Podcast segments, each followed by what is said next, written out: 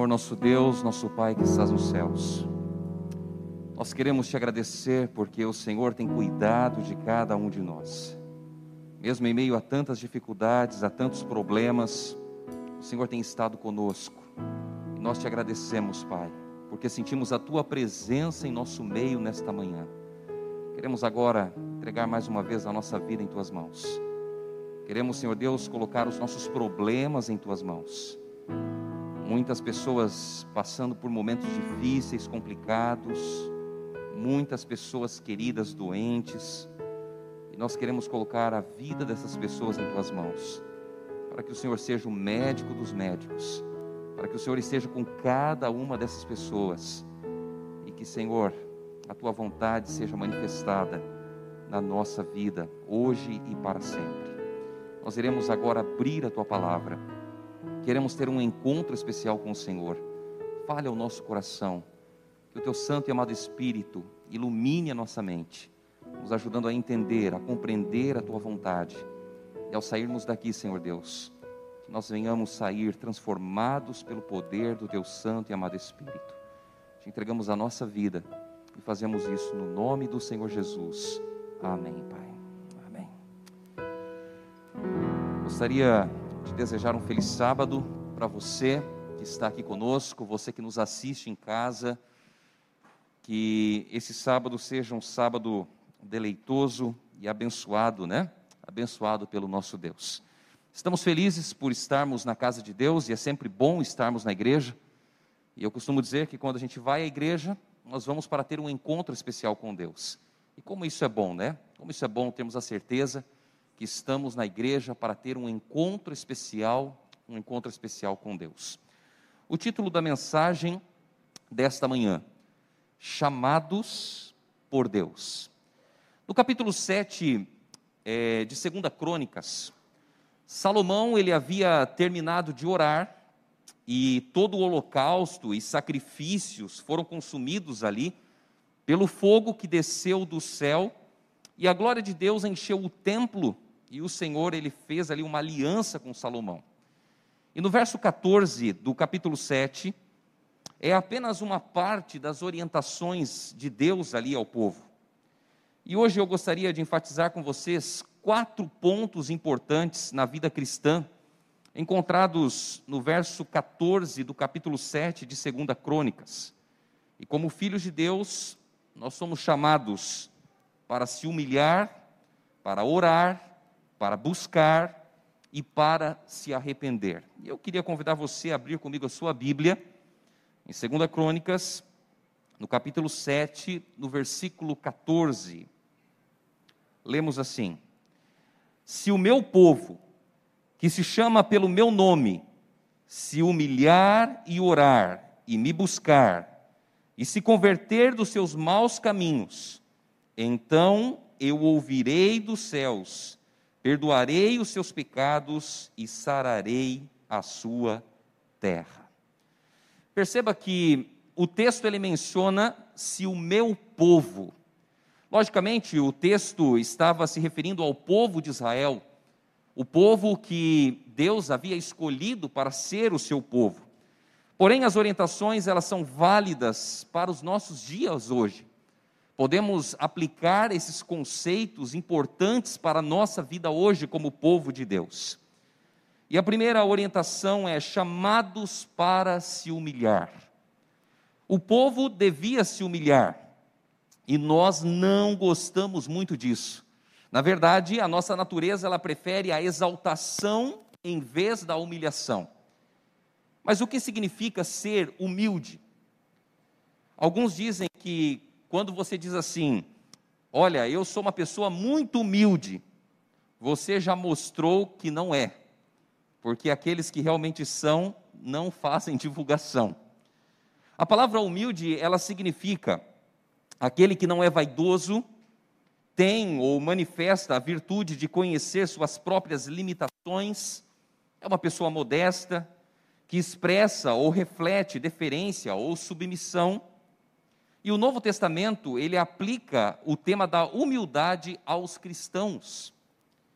O ponto em questão, querida igreja, não é que somos chamados apenas para sermos humildes, mas o ponto em questão é que nós somos chamados para nos humilhar diante do Senhor. Nós precisamos voltar a nossa vida a Deus, precisamos nos humilhar constantemente na presença do Senhor. E a humildade, ela é a resposta apropriada do pecador na presença da santidade de Deus. Nós entendemos quem é Deus e entendemos quem nós somos. E entendemos que agora precisamos nos humilhar na presença de Deus.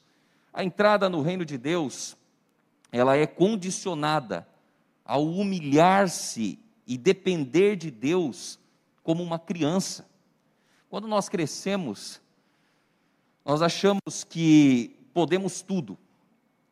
Corremos atrás dos nossos sonhos e achamos que conseguimos ter o controle de todas as coisas.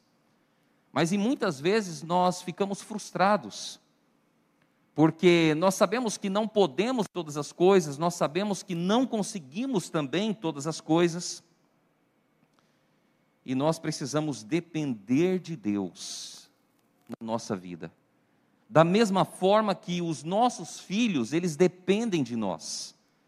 Precisamos entender que nós não somos super-heróis, que nós não somos capazes de tudo, que não temos todo o controle em nossas mãos mas que temos um Deus que tem o controle e o comando de todas as coisas. E é a Ele que nós precisamos dar glórias, é a Ele que nós precisamos buscar constantemente na nossa vida. Então nós vamos até Deus porque Ele é o Criador, Ele é o mantenedor de todas as coisas. E quando nós dependemos de Deus, querida igreja, nós podemos ter a certeza que Deus ele sempre vai fazer por nós o que existe de melhor. E o povo então deveria reconhecer que eles estavam em pecado e reconhecer a sua total dependência de Deus. Eu costumo dizer que se tem uma coisa difícil para nós é reconhecermos os nossos erros. A gente gosta muito de falar do erro dos outros, mas reconhecer os nossos erros, reconhecer as nossas falhas é muito difícil. E às vezes a gente insiste, insiste, insiste, e muitas vezes lá na frente a gente percebe, poxa, mas eu estava errado, né? Estava errado, não era essa a postura certa, a postura correta. Quando nós dependemos de Deus, nós vamos entender todos os dias da nossa vida que nós erramos, que nós falhamos e que nós precisamos de um Salvador, que nós precisamos de Cristo Jesus em nossa vida. E ao entendermos isso, nós vamos nos humilhar perante de Deus. Nós vamos nos prostrar diante de Deus e vamos reconhecer quem somos. Então, o primeiro chamado que Deus faz para nós é um chamado para nos humilharmos perante Deus. Mas o texto que nós lemos diz: Se o meu povo, que se chama pelo meu nome, se humilhar e orar, e orar. A oração ela não era exclusiva dos israelitas do início do período bíblico. Muitas culturas no Antigo Oriente, elas ofereciam orações e petições litúrgicas e cerimoniais às suas divindades. No entanto, as orações do Antigo Testamento, elas diferem em muitos aspectos das orações das culturas vizinhas do Antigo Oriente. Por exemplo, é, quando nós olhamos os exemplos bíblicos de oração, é, eles retratam Yahvé como um Deus que ouve, não como uma divindade que está distante e que precisa ser persuadida para atender os assuntos da humanidade. As primeiras orações bíblicas, elas derivam de uma intimidade, de uma conversa com Deus e incluem pedidos espontâneos. Então, é, a oração com Deus é uma oração diferente das demais orações para as divindades pagãs. E com o tempo, a oração passou para uma forma mais fixa e litúrgica. Os ensinamentos e exemplos de oração no Novo Testamento originam-se dessas raízes judaicas, contendo agora a oração em nome de Jesus e também a oração do Pai Nosso. Certa vez, Charles Spurgeon, ele disse: quando Deus quer fazer algo, ele convoca o seu povo para orar. Se nós queremos estar envolvidos com as coisas de Deus, se nós desejamos buscar a Deus constantemente na nossa vida, nós precisamos buscar a Deus através da oração. E é através da oração que nós nos fortalecemos espiritualmente, que vencemos batalhas contra o pecado e que buscamos auxílio em tempos de necessidade. Eu gosto muito de uma citação do Espírito de Profecia, quando Ellen White ela diz assim, olha, mas a oração e a fé colocam o mais fraco pecador em terreno vantajoso, onde a mão da fé pode segurar firmemente a mão do Salvador. Em Cristo e por seu intermédio, podemos ser mais do que vencedores. Essa é uma, citação, uma citação muito importante, porque retrata o poder da oração. Quando nós oramos, quando nós buscamos a Deus, pode ser o mais fraco pecador. Se nós segurarmos firmemente a mão de Cristo Jesus, nós seremos mais que vitoriosos, mais que vencedores. E é por isso, queridos irmãos, que a oração ela precisa fazer parte da nossa vida todos os dias. Eu já falei isso aqui em alguns momentos, mas vou repetir. Algumas pessoas têm a ideia de que a oração ela precisa ser feita apenas na igreja, de uma forma litúrgica, mas não é esse o propósito apenas. A oração ela é muito mais do que isso. A oração é como se nós estivéssemos abrindo o nosso coração a Deus, falando para Deus o que está dentro do nosso coração, dentro da nossa vida. Então, quando nós oramos, nós estamos abrindo o nosso coração a Deus, falando para Deus das nossas necessidades, das nossas lutas, buscando o poder de Deus. E como nós temos visto nos nossos dias hoje, tantas pessoas enfermas, doentes, tantas pessoas precisando de ajuda. E é tão bom quando a gente vê a igreja unida, orando, intercedendo, clamando a Deus.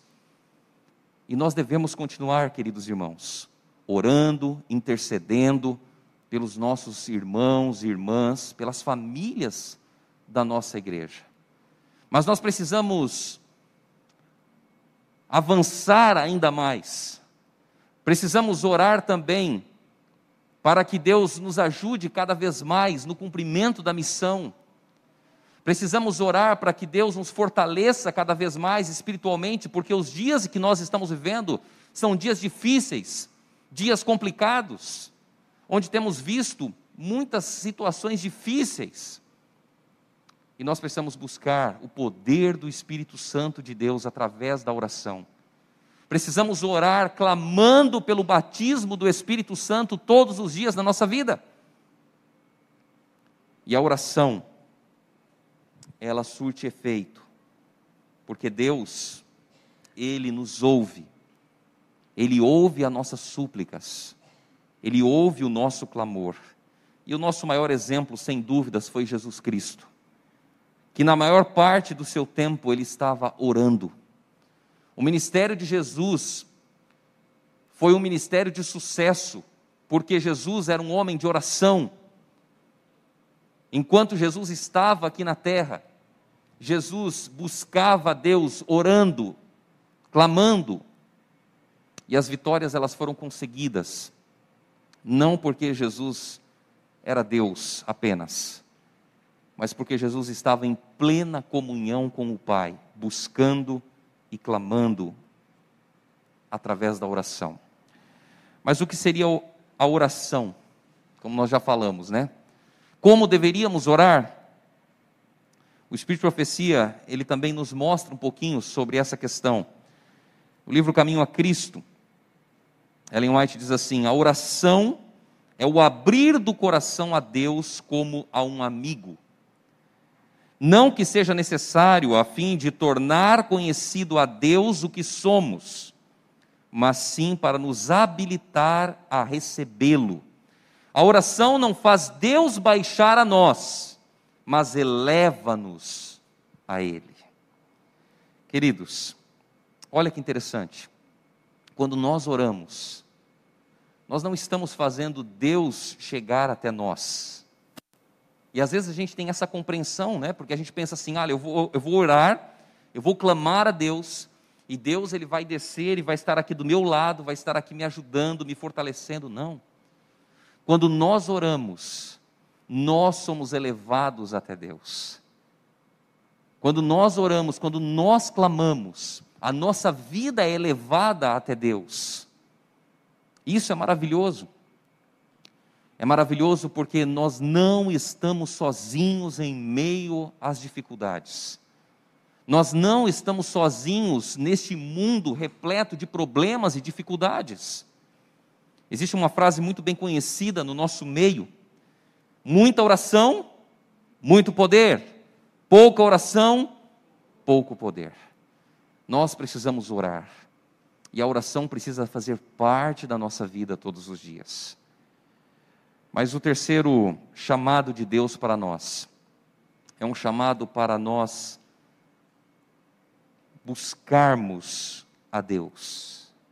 O povo de Israel deveria buscar a Deus. O autor de 2 Crônicas, ele usou a, a expressão buscar muitas vezes com as conotações de adoração e busca do favor divino.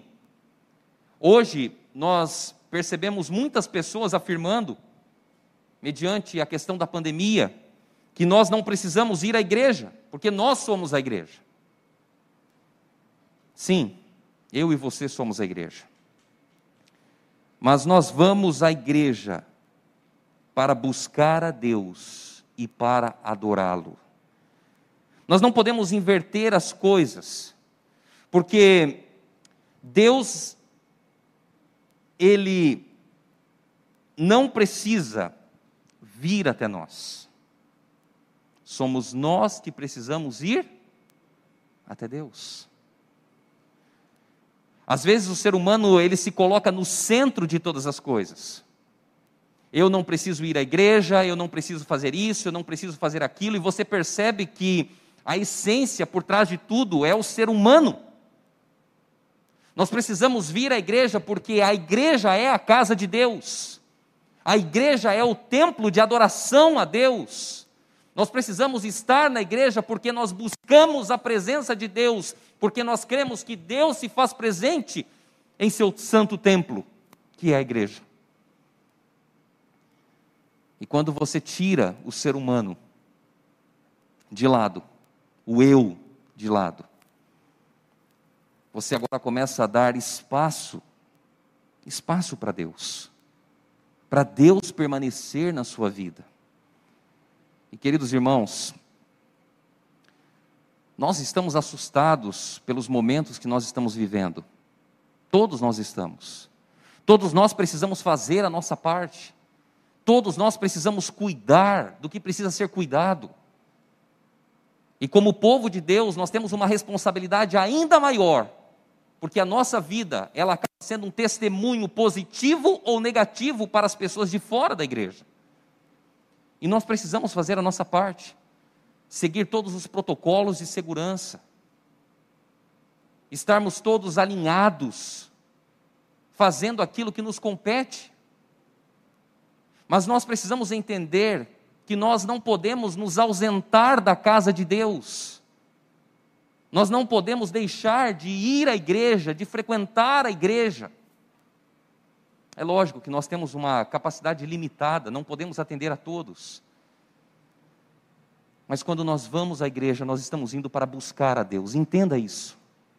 Você não está vindo aqui por causa de um louvor bonito, por causa de uma mensagem impactante, você não está vindo aqui por causa das pessoas, você não está vindo aqui por aquilo que acham ou pensam a respeito de você, mas você está vindo aqui para ter um encontro com o Criador e mantenedor de todas as coisas, o nosso Deus.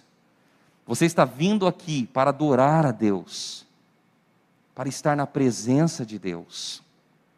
E nós somos chamados para buscar a Deus todos os dias da nossa vida, inclusive na igreja, na casa de Deus. Buscar a Deus demonstra a nossa fidelidade, a nossa necessidade, a nossa adoração, o nosso compromisso, a nossa entrega completa da nossa vida a Ele.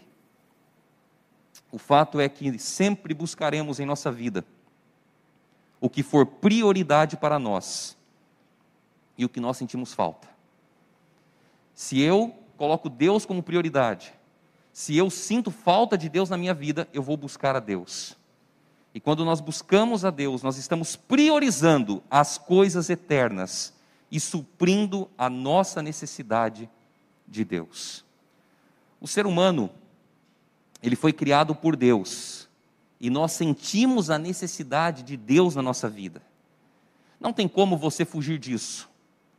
Mesmo aqueles que negam a existência de Deus, eles sentem essa necessidade e tentam, em vão, suprir essa necessidade colocando outras coisas no lugar de Deus. Conta-se a história de um casal que resolveu ter o seu filho em uma ilha isolada de todos e de tudo.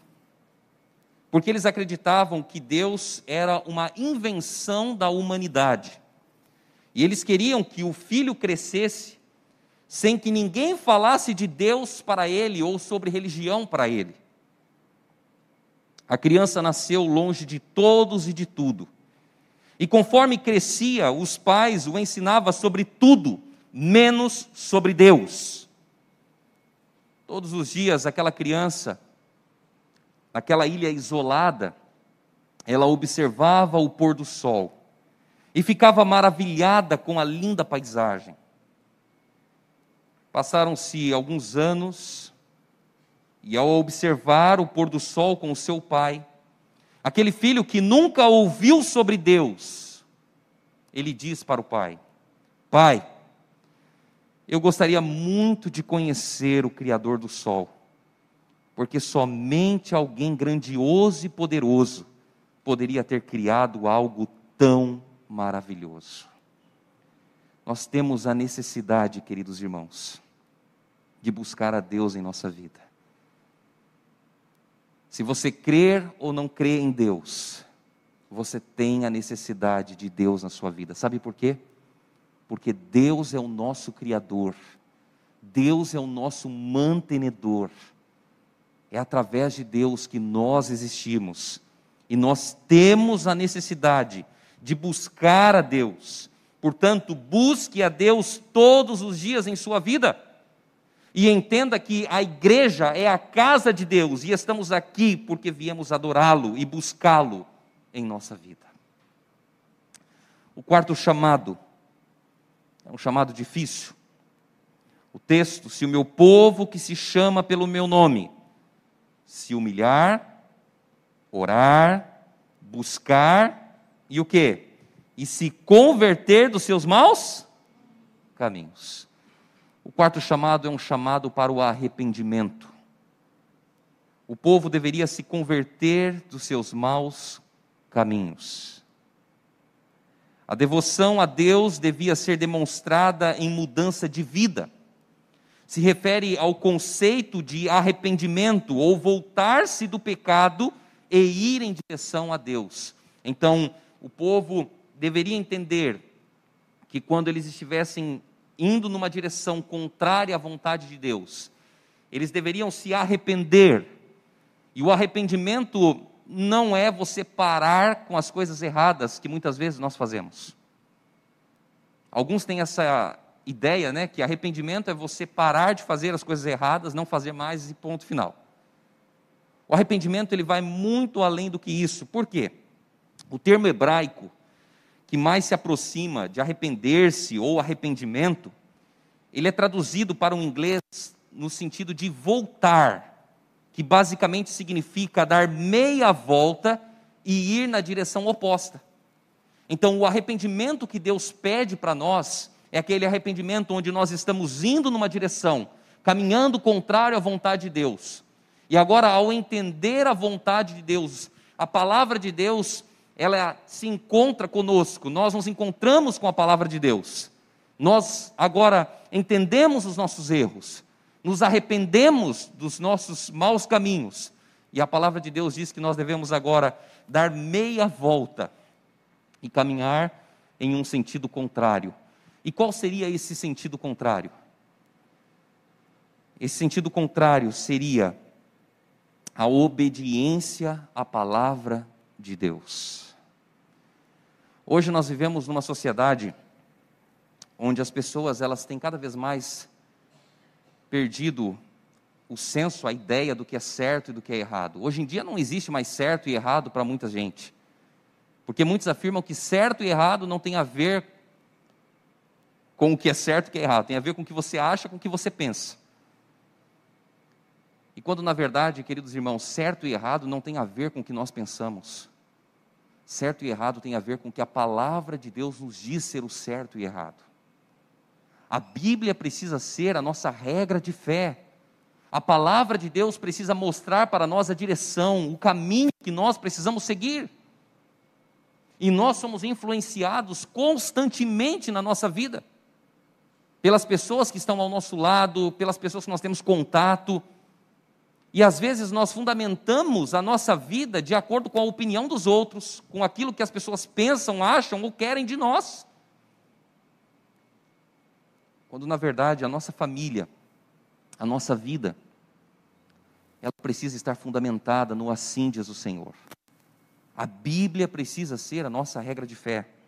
E se eu quero saber se uma coisa está certa ou errada, a palavra de Deus é quem vai me orientar no que está certo e no que está errado. Entenda que todos nós erramos, todos nós falhamos, e muitas vezes nós achamos que não existem mais soluções para os nossos erros. Nós temos a tendência de gostar das coisas erradas e de desobedecer. Nós precisamos compreender que o pecado ele é uma rebelião para com Deus. E nós necessitamos de um arrependimento sincero e verdadeiro, no sentido de dar meia volta, uma mudança de vida completa. Arrependimento tem a ver com ações que nos levam a obedecer à vontade de Deus. Ou seja, abandonar os caminhos errados e dar meia volta em um sentido contrário da desobediência e passar a obedecer ao Senhor. Cada vez mais as pessoas elas se distanciam de Deus.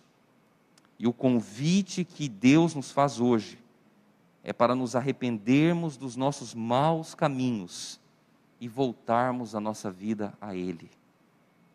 Nos consagrarmos a Ele. Nós precisamos, querida igreja, passar por um reavivamento espiritual, por uma reforma em nossa vida. E essas duas palavras, elas são simples e ao mesmo tempo difíceis de serem compreendidas. O reavivamento, ele significa uma análise que eu vou fazer da minha vida em relação às minhas atitudes, ao meu comportamento, à minha vida para com Deus. O reavivamento, ele significa eu fazer uma análise de tudo que está errado na minha vida, que está contrário à palavra de Deus. Entenda que o reavivamento, ele não tem a ver com a vida do outro. Ele tem a ver com a minha vida.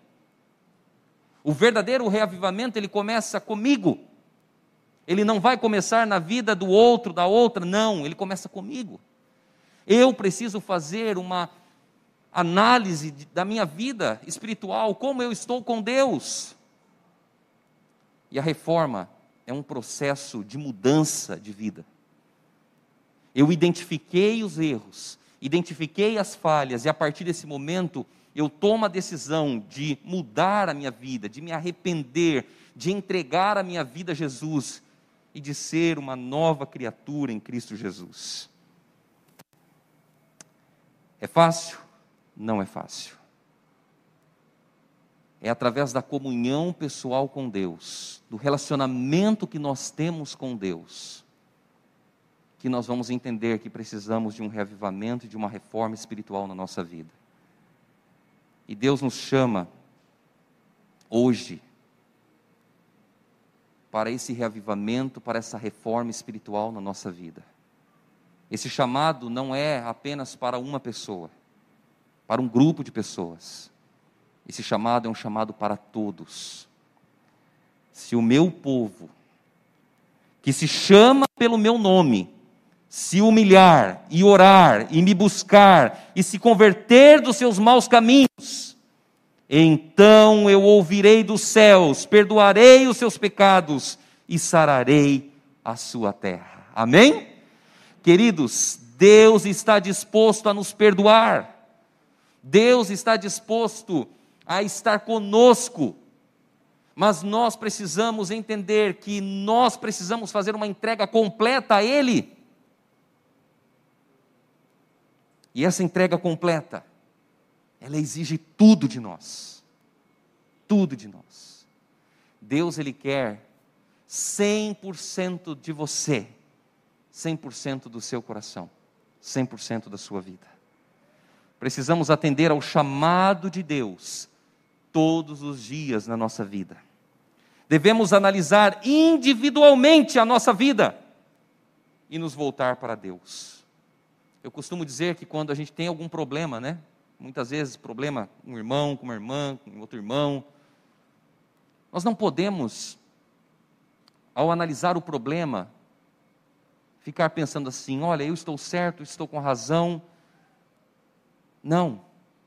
Nós precisamos entender assim: onde eu tenho errado, onde eu tenho falhado. Nós precisamos fazer isso em nossa vida. Gostaria você de dar meia volta e de voltar a sua vida a Deus e viver para Ele. Gostaria de colocar a sua vida nas mãos do Senhor.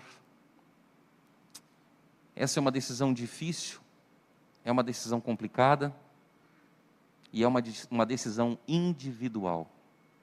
Cada um precisa fazer uma análise da sua própria vida. Cada um precisa entender que Deus nos faz um chamado para nos humilharmos, para buscá-lo, para orar e para nos arrepender. Humilhação, oração, busca e arrependimento. E arrependimento. Que Deus nos abençoe, queridos irmãos. Que Ele nos ajude cada vez mais na nossa vida, voltarmos a nossa vida para Ele, a buscá-lo de todo o coração. Nessa manhã, você gostaria de dizer para Deus: Senhor, eu preciso, Pai, eu preciso me humilhar mais eu preciso orar mais, eu preciso te buscar mais, e eu preciso me arrepender mais. Se esse for o seu desejo, eu gostaria de convidar você a se levantar nesse momento. Eu gostaria de orar por você, por mim. Nós precisamos constantemente disso em nossa vida. Nós que temos a verdade, que temos a palavra de Deus, precisamos entender que Deus está de braços abertos para nos receber e nós precisamos nos voltar cada dia mais a Ele. Querido eterno Deus, nós queremos, ó Pai, neste momento, individualmente, reconhecer quem somos.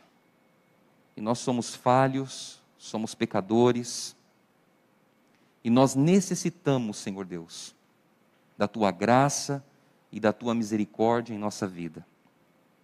Portanto, neste momento, Senhor, nós queremos pedir perdão pelos nossos pecados, pedir perdão pelas nossas falhas, quantas vezes temos errado, quantas vezes, Senhor Deus, nós temos feito coisas que não gostaríamos de fazer. Que o Senhor tenha misericórdia de cada um de nós, Pai. Nós queremos aprender, Pai, orar mais queremos passar mais tempo com o Senhor. Nos ajuda, Senhor Deus, através do Espírito Santo, para que a oração seja algo cada vez mais intenso na nossa vida. E nos ajuda, Senhor Deus, a ter a certeza que cada vez que nós estivermos orando, nós vamos estar tendo um encontro especial com o Senhor. Querido Pai, nós também precisamos buscar ao Senhor todos os dias da nossa vida. E às vezes, com a correria do dia a dia, com os problemas, com as dificuldades, nós nos preocupamos com tudo e nos esquecemos de buscar o mais importante, que é a Deus. Senhor, nós queremos adorá-lo. Nós queremos, Senhor Deus, colocá-lo na nossa vida como nosso único Deus e Senhor. Portanto, Pai, nos ajuda cada vez mais a entender a importância da adoração, a entender, Senhor Deus, a importância de estarmos na igreja, a importância de estarmos aqui buscando a presença de Deus. E querido Pai, nós sabemos que não é fácil nos arrepender dos nossos maus caminhos, porque a nossa natureza é uma natureza pecaminosa, é uma natureza que gosta das coisas erradas. Nos ajuda, Senhor, a olhar para Jesus, a entender que Jesus é o nosso modelo, a entender que Jesus, ele foi vitorioso em todas as coisas. E ao olhar para Jesus, Pai, nos ajuda cada vez mais a nos arrepender dos nossos maus caminhos, a dar meia volta das coisas erradas que muitas vezes fazemos e cometemos na nossa vida, e a caminhar em uma vida correta, em conformidade com a vontade de Cristo Jesus. Querido Pai, muito obrigado, porque a tua graça nos alcança. As tuas misericórdias, elas se renovam todas as manhãs em nossa vida. Portanto, Pai, toma cada um dos teus filhos e tuas filhas em tuas mãos. Nos ajuda, Pai, a passarmos por um reavivamento espiritual, por uma reforma espiritual em nossa vida e caminharmos cada vez mais firmes ao lado de Cristo Jesus. Nós queremos entregar a tua igreja, o teu povo em tuas mãos nós fazemos isso, Pai, não porque temos méritos algum, mas nós te pedimos, pelos méritos de Cristo Jesus, o nosso Senhor e o nosso Salvador pessoal. Amém, Senhor Deus. Amém. Deus abençoe você, Deus abençoe a sua família.